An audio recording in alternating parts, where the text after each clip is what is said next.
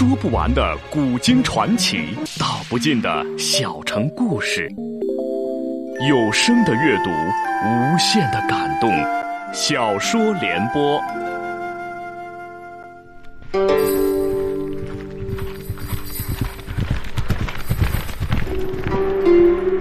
齐桓公用才无度，好酒好猎好女人，但他最爱惜人才。哪怕是曾要自己命的人，在贤相管仲等人的辅佐下，九合诸侯，荣登霸主宝座。请听秦俊的长篇系列历史小说《春秋五霸之齐桓公》，由时代播讲。大将窦丹抢先一步，扯住衣裙道。夫人这一死，西侯还有命吗？要保全西侯之命，夫人不能死。西归呆想半晌，涕泪说道：“依你之见，我该当如何？”窦丹道：“若以末将之见，夫人不能死。不知不能死，还得笑颜去见楚王。”西归不语。窦丹牵着他的衣裙道：“走吧。”西归来到文王面前，文王好言劝慰。许以不杀西侯，不绝西嗣。遂其军中立西归为夫人，再以后车，以其脸似桃花，又曰桃花夫人。楚文王安置西侯于汝水，封以十邑之家，实守西嗣。西侯含郁而死。蔡哀侯见西侯一死，不免生出些许悲哀。楚虽说待他不薄，受职已逝，不曾忘怀。今见齐国势大，会盟北杏，遂叛楚而来。到得北杏之后，见宋、陈、朱三国之兵车俱停在距北杏二十里之外，亦将兵车自退二十里。连其在内，五国君主在北杏又等了三日，会盟日期已到，仍是不见鲁、曹、魏、郑四国君主露面。齐桓公对管仲说：“诸侯未及，改期待之，怎么样？”管仲见齐桓公有改期之意，忙道：“语云三人承重，今智者连齐在内，一共五国，不为不重矣。若改期，是无信也；待而不至，是汝王命也。出合诸侯而以不信闻，且汝王命，何以图罢？”三月朔日这一天，天气晴朗，五国诸侯聚集于坛下，相见礼毕。齐桓公拱手对诸侯说道：“王政衰微，叛乱频繁，孤奉周天子之命，会群公以匡王室。今日之事，须推一人为盟主，以便统领天下。”齐桓公话音刚落，四国诸侯及随从大臣便切切讨论起来。论实力，齐国最强，但爵位不及宋国。宋为公爵，齐为侯爵。齐之爵位比宋国低一等，但宋军心力，赖诸侯为他定位，怎能为长？正当大伙处在两难之间，陈宣公楚旧站了起来，道：“天子以纠合之命交给齐侯，谁敢代之？应推齐侯为盟会之主。”朱子克并蔡哀侯高声应道：“陈侯所言甚是。”非齐侯不堪此任呐！齐桓公心中暗喜，面上也不得不谦让一番，然后登坛，齐侯为主，赐宋公，赐陈侯，赐蔡侯，赐诸子，排列已定，鸣钟击鼓，先于天子位前行礼，然后交拜，叙兄弟之情。宾虚无捧约简一函，贵而读之道。周喜王元年三月一日，齐小白、宋玉说、陈楚旧、蔡献武、朱克以天子命会于北杏，共讲王室。既若扶清，有拜约者，列国共争之。台上台下齐声诵道：“共讲王室，既若扶清，有拜约者，列国共争之。”势必管仲踏阶而上道。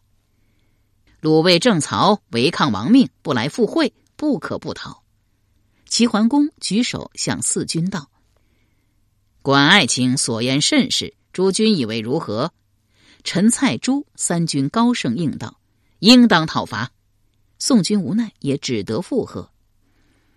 齐桓公见四军同意讨伐鲁、卫、郑、曹诸国，心中大喜，双手抱拳，行礼一周：“谢谢诸位，谢谢诸位。但要征讨鲁、魏等四国，单凭孤家一国之兵，怕是有些不足，希望各国出兵相助。”陈、蔡、朱三军齐声附和道：“一切听从盟主调遣。”只有宋桓公默不作声。蒙蔽，宋桓公回到馆驿，闷闷不乐，连饭也懒得吃。大夫戴叔皮问道：“主公郁闷不乐，何不说与臣听一听？臣能谋则谋，不能谋也不会坏了主公大事。”宋桓公轻叹一声道：“今日之事，卿也亲睹。俚语有言：‘尊卑有序，天经地义。’齐军身为侯爵，妄自尊大，越位主会，本已不该。”又要调遣各国兵马为他讨伐鲁卫等国，此端一开，我国必将疲于奔命矣。戴叔皮道：“齐侯首次会盟，诸侯从未过半，可见其不可拒也。若等他征服鲁卫等四国之后，霸业已成，齐之霸非宋之福也。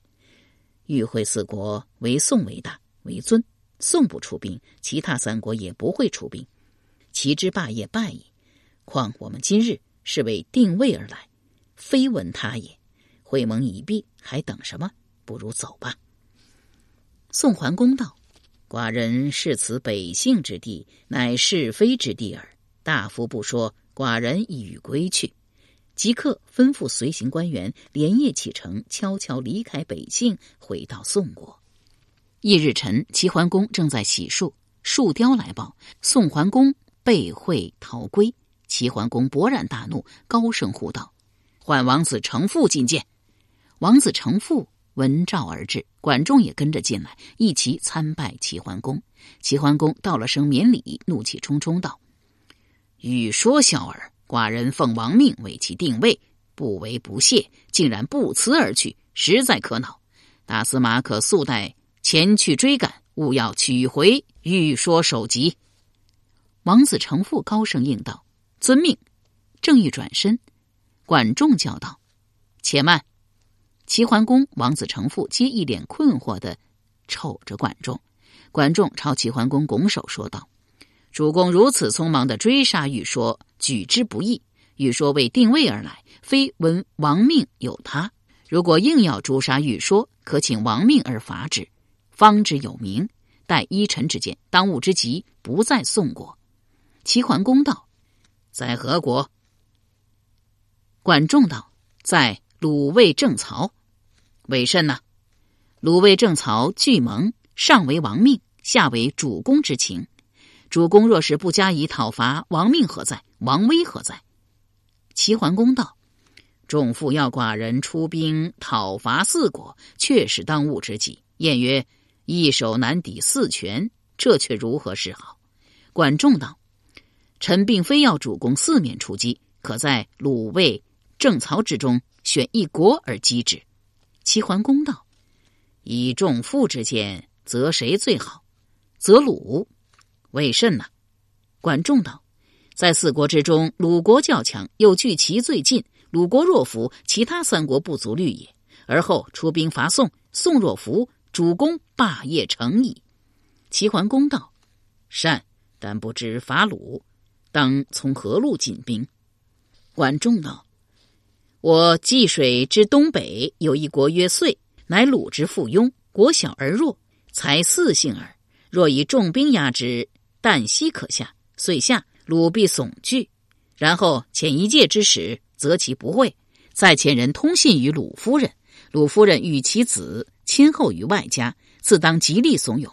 鲁侯内破母命，外树兵威。”必将求盟，此其来求，因而许之。平鲁之后，移兵于宋，以亡命责之，势如破竹也。齐桓公听了管仲之言，如醍醐灌顶，仰首大笑。笑毕，转头向王子成父道：“大司马以为重负之计可行乎？”王子成父躬身说道：“臣以为重负之计可行。齐桓公道：“既然可行，请快去整顿兵马，三日后随寡人伐遂。”三日转眼便到，齐桓公率齐、陈、蔡诸四国之联军直逼遂都八城。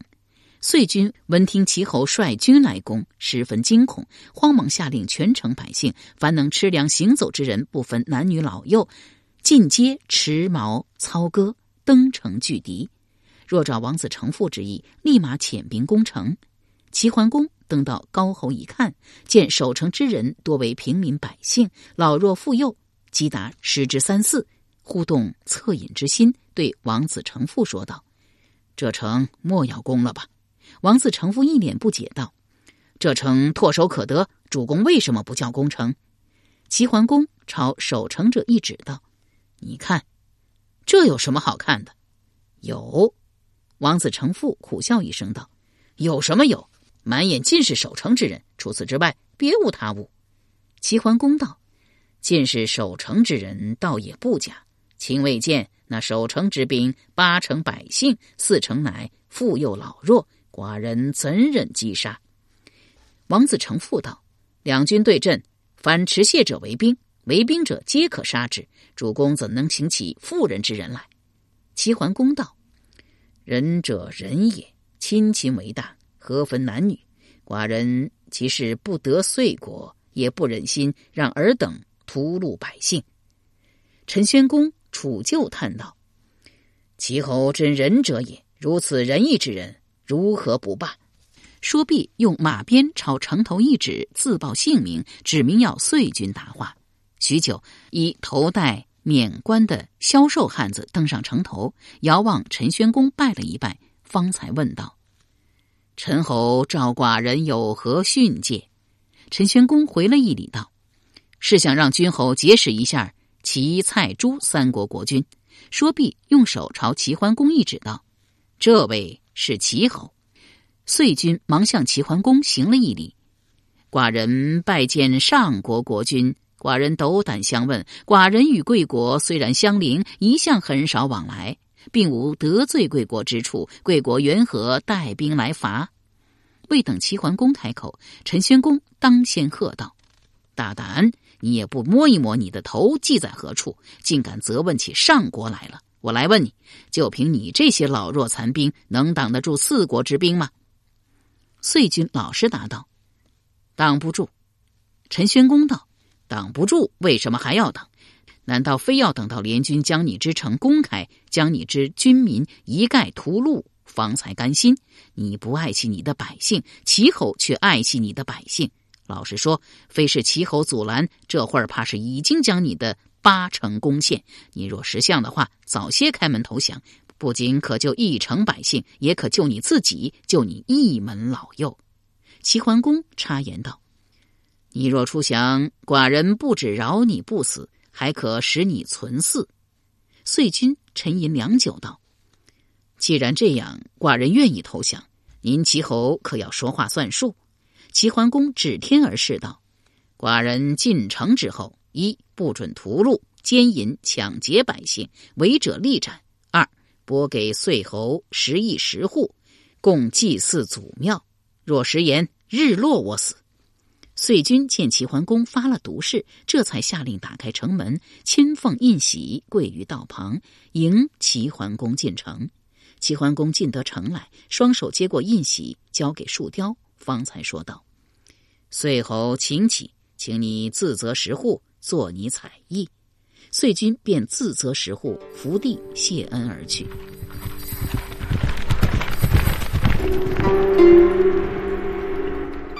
由时代播讲的秦俊的长篇系列历史小说《春秋五霸之齐桓公》正在播出。齐桓公命打开遂国国库，将钱帛分为三份，犒劳陈、蔡、朱三国。管仲亦下令打开遂国仓库，尽散米谷于城中百姓。遂人欢度如过年节，全无亡国失君景象。是晚，齐桓公与遂公设宴款待，陈、蔡、朱三国国君。欢宴正浓，树雕来报：禀主公，八成有一老叟携酒来见主公。齐桓公大笑道：“这一老叟倒会助兴，命他进来。”那老叟年过八旬，须眉皆白，自酒壶中斟酒一觞，双手奉商过顶，跪拜道：“老朽受八成百姓之托。”敬献齐侯美酒一觞，感谢齐侯不扰之恩。齐桓公接觞在手，正欲饮用，树雕上前夺过酒觞，朝空中泼了半觞，余汁倒在地上。老叟大怒，正要发作，齐桓公怒道：“树雕，你此为乃是何意？”树雕道：“小臣之为有二，其一。”主公之德国乃是天命，百姓向您敬酒，您应先敬天地，而后才能自饮。其二，他贴着齐桓公耳朵，小声说道：“您灭遂德国，凡遂人皆是您的仇人，谁敢担保他酒中无毒啊？臣观这地乃青砖铺就，小臣将酒倒在青砖上，有毒的话，那青砖就会冒烟。”如今这青砖没有冒烟，说明酒中无毒。主公尽管饮用。听他这么一讲，齐桓公转怒为喜，连道：“卿真是有心之人。”那老叟不知树雕伏耳向齐桓公讲了些什么，但这酒先敬天地的话却是听闻了，也觉得树雕讲的对，怒气立消，复又斟了一觞献给齐桓公。齐桓公接而饮之。老叟又斟了一觞，却未立马呈上。齐侯，老朽这第三觞酒有个小小的请求，您千万要答应。齐桓公笑吟吟的问道：“哦，什么请求？”老叟道：“您先饮了这觞酒，老朽方敢开言。”齐桓公二话没说，一仰脖子将酒灌下肚去，方才说道：“什么事？您尽管说吧。”老叟笑道。贤侯真是一个痛快人。有道是：家不可一日无主，国不可一日无君。遂君虽废，遂地不可无主。请贤侯赐重赋，留我遂地，为我遂人之主。齐桓公闻言大乐，笑对陈、蔡、朱三军说道：“此老儿醉矣。重赋乃寡人之重赋，齐国之重赋，寡人宁可失岁，不可失重赋也。”老叟见齐桓公拒留管仲，非常生气。早知你如此小气，我也不来献酒。说毕，气哼哼的离去。望着老叟背影，齐桓公大笑不止。陈、蔡、朱三国国君亦笑。齐桓公在遂地休兵三日，将大队人马浩浩荡荡开赴济水北岸驻扎下来。鲁庄公闻报，大惊失色，忙召集百官计议。鲁庄公道。前时齐侯会盟北姓，寡人不学与会。齐侯恼怒，亲率齐、陈、蔡、朱四国兵马攻陷八城，要兵济水，矛头所指，不言而喻。寡人该当何处？话音一落，殿上众臣你一言我一语，各抒己见。说着说着，争论起来，分成主战、主和两派。主战者以公子庆父为首，大言不惭道。长勺之战，齐军乃我手下败将，何足道哉？今日齐侯虽说率四国之兵，不只是灭遂，又耀武济水，却不敢踏入我国半步，可见其惧我之甚。臣不才，愿率百乘兵车前往济水，迎击齐军。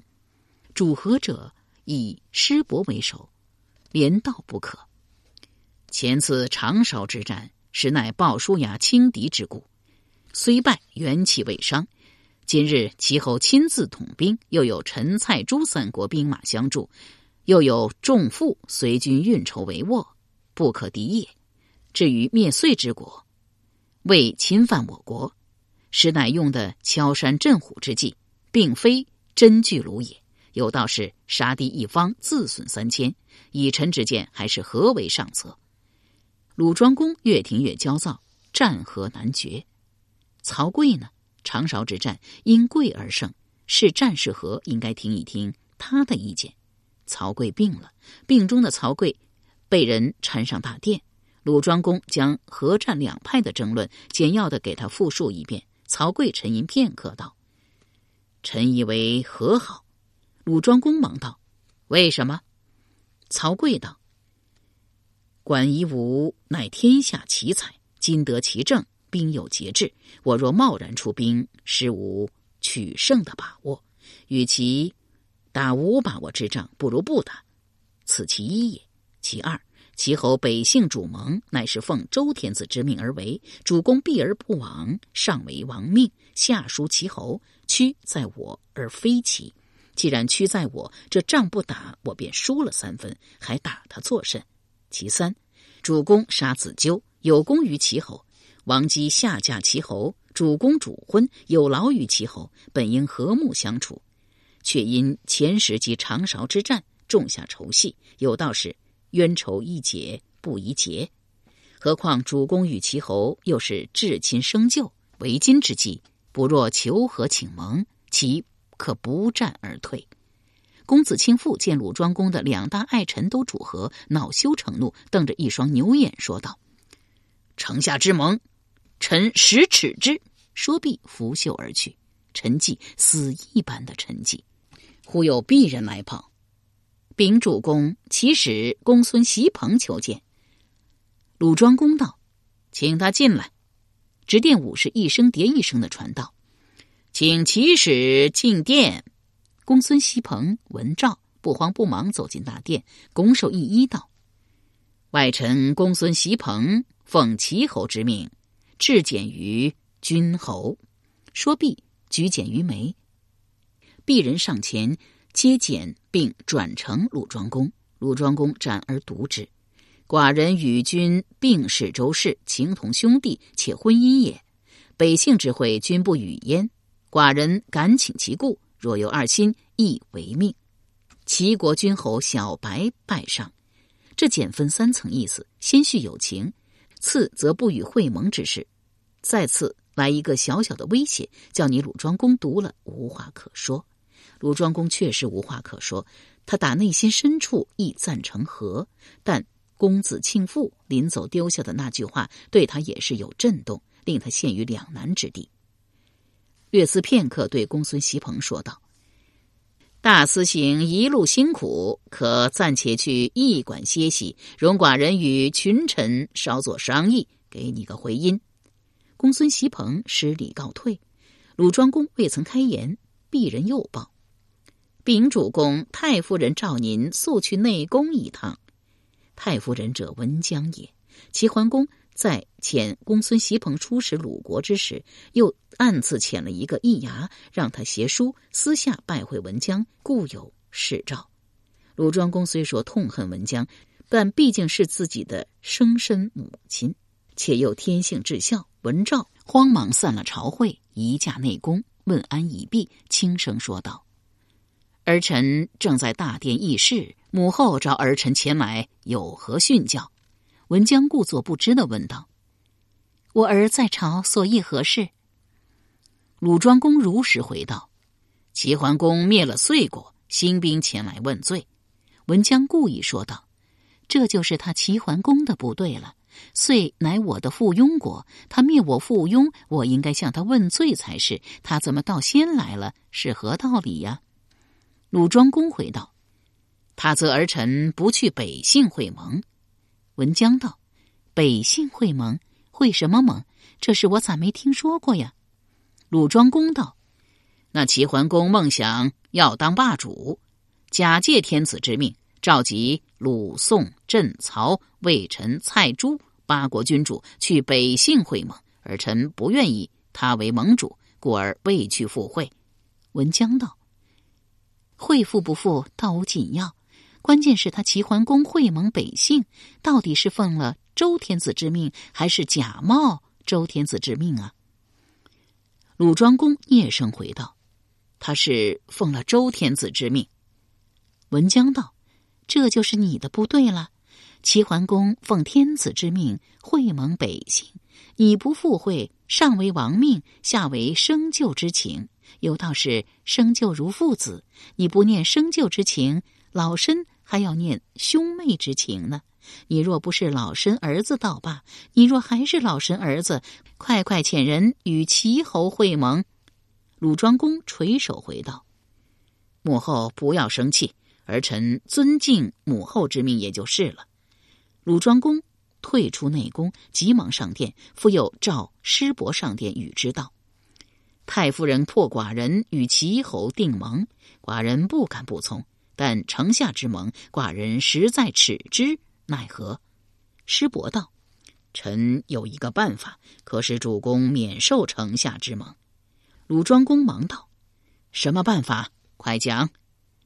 待师伯讲了他的办法之后，鲁庄公喜道。这办法甚好，快快带寡人修书齐侯。说罢，忙命内侍剪刀伺候。师伯紧握小刀。由时代播讲的秦俊的长篇系列历史小说《春秋五霸之齐桓公》，今天就播送到这里，请您明天继续收听。